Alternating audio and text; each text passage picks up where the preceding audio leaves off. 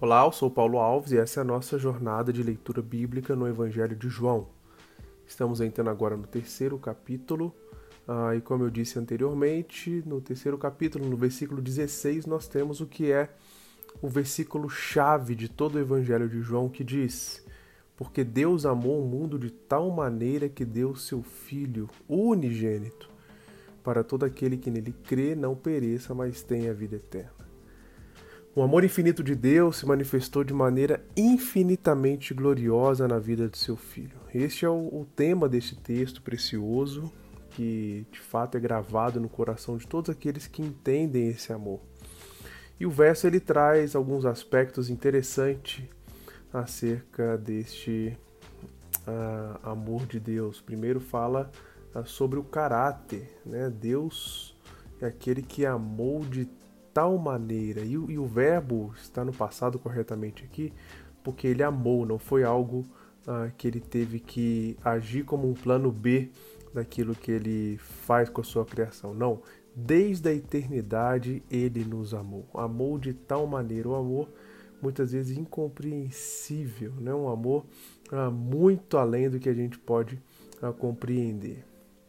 Quem é o autor uh, deste amor é o próprio Deus, e o objeto, ou seja, uh, quem, quem é o objeto deste amor? O mundo, todos nós.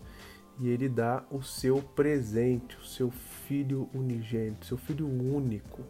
E o propósito disso tudo está bem claro no texto: para que todo aquele que nele crê não pereça, não morra, mas tenha a vida eterna. Essa é a grande mensagem do capítulo 3. Essa é a grande mensagem uh, de João 3,16 e também o versículo chave para a gente compreender todo o Evangelho de João. Mas uh, eu queria destacar aqui também o diálogo que Jesus tem com Nicodemos, um líder muito importante, uh, um dos principais fariseus, líderes religiosos daquela época, que foi encontrar com Jesus à noite. Já temos aqui então uh, um primeiro comentário uh, de alguém que não queria manchar a sua reputação. Veja, uh, nós já percebemos até aqui que muitos líderes religiosos desprezavam Jesus. Eles não, eles não queriam aceitar Jesus, a sua mensagem, e, e eram de fato inimigos de Cristo. E este homem, líder, alguma coisa está acontecendo com a vida dele que ele vai até Jesus, mesmo com, com vergonha, mesmo uh, tímido, ele vai encontrar com o Senhor Jesus à noite, ou seja, nas escondidas, e ele reconhece que Jesus é mestre, ele chama de Rabi, ele fala Rabi, que é mestre, né? Sabemos que o Senhor é mestre vindo da parte de Deus, porque ninguém pode fazer esses sinais que o Senhor faz se não se Deus não estiver com ele. Olha que interessante aqui. Esse líder religioso reconhece que Jesus é mestre vindo da parte de Deus e tudo que ele fazia, ele não fazia por ele mesmo, ele fazia porque de fato ele tinha sido enviado por Deus. Então Jesus responde ah, com uma resposta que talvez eu e você nós poderíamos ter a mesma reação daquele homem. Jesus diz: Em verdade te digo que ninguém se alguém não nascer de novo, não pode ver o reino de Deus. Como assim? Nascer de nome de novo, né? E é o que Nicodemos pergunta: Eu já sou velho, como que alguém velho pode entrar de novo no ventre da sua mãe e nascer de novo? Jesus não está falando, obviamente, disso. E Jesus responde: Em verdade, em verdade te digo: quem não nascer da água do Espírito não pode entrar no reino de Deus. O que é nascido de carne é carne, o que é nascido de espírito é espírito. Não fique admirado, Jesus continua dizendo, por eu dizer vocês precisam nascer de novo. Olha que, olha só o, o, o que interessante que está acontecendo aqui, né? Esse diálogo uh, de Nicodemos com Jesus, Jesus mostra então a necessidade de um nascimento não natural, mas um nascimento espiritual. E esse nascimento espiritual o único que pode promover isso é o próprio Jesus Cristo, é o próprio Deus, o próprio Espírito Santo.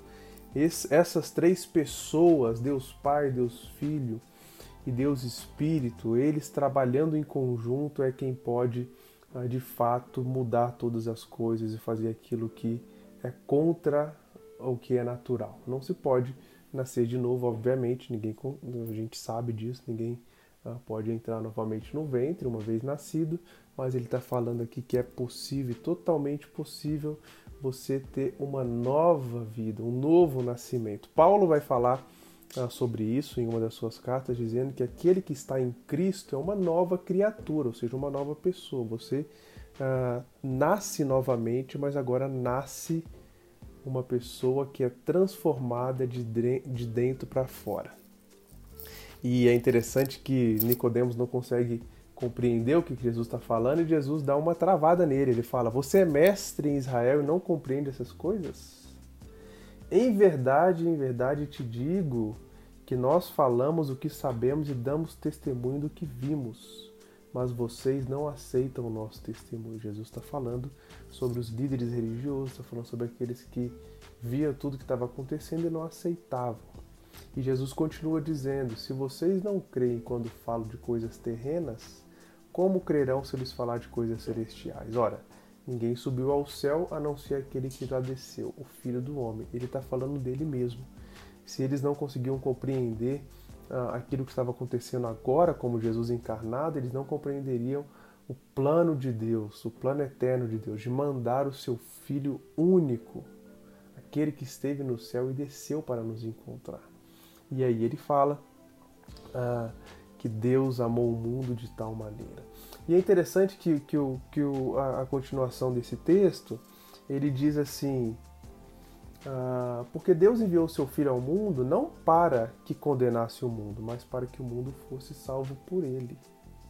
Quem crê não é condenado, mas quem não crê já está condenado, porque não crê no nome do unigênito Filho de Deus. A condenação é esta: a luz veio ao mundo, mas os homens amaram mais as trevas do que a luz, porque as suas obras eram más.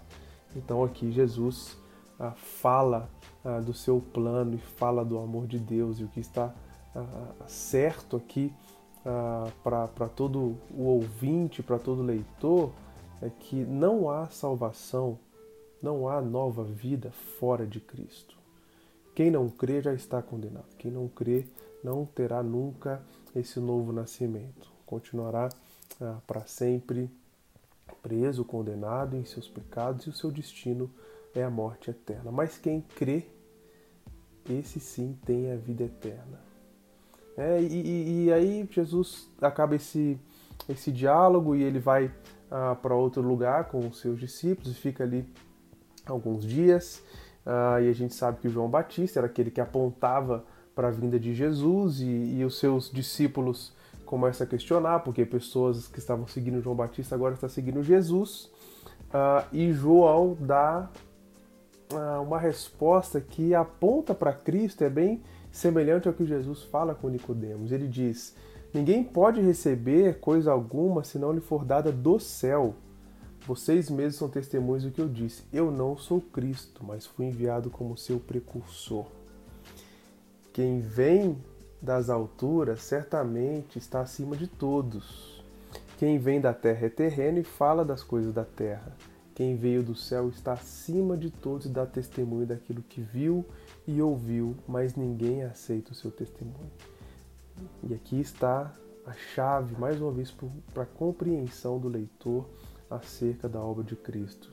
E João Batista vai dizer: Quem, porém, aceita o testemunho que ele dá, certifica que Deus é verdadeiro, pois aquele que Deus enviou fala as palavras de Deus, porque Deus não dá espírito por medida. O Pai ama o Filho e entregou todas as coisas nas mãos dele. Por isso, quem crê no Filho tem a vida eterna.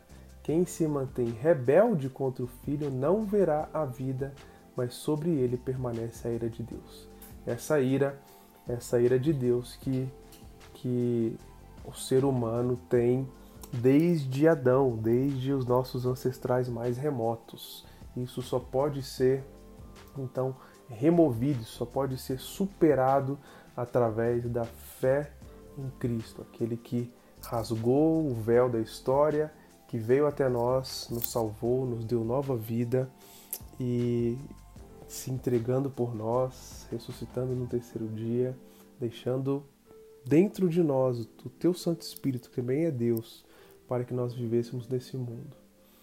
Esse Deus de amor, esse Deus poderoso, esse Deus que age através do seu Filho é o mesmo Deus que está hoje movendo em nós.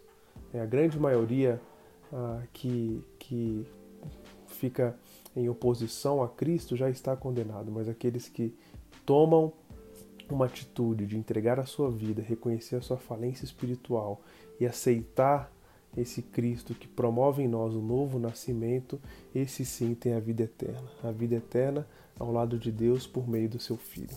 Que Ele nos abençoe e que nós possamos compreender cada vez mais aquilo que Ele fez por nós. Que é bom para nós, principalmente para nós. Sermos novos, novas pessoas em Cristo, aquele que pode nos dar a vida eterna. Que Deus nos abençoe.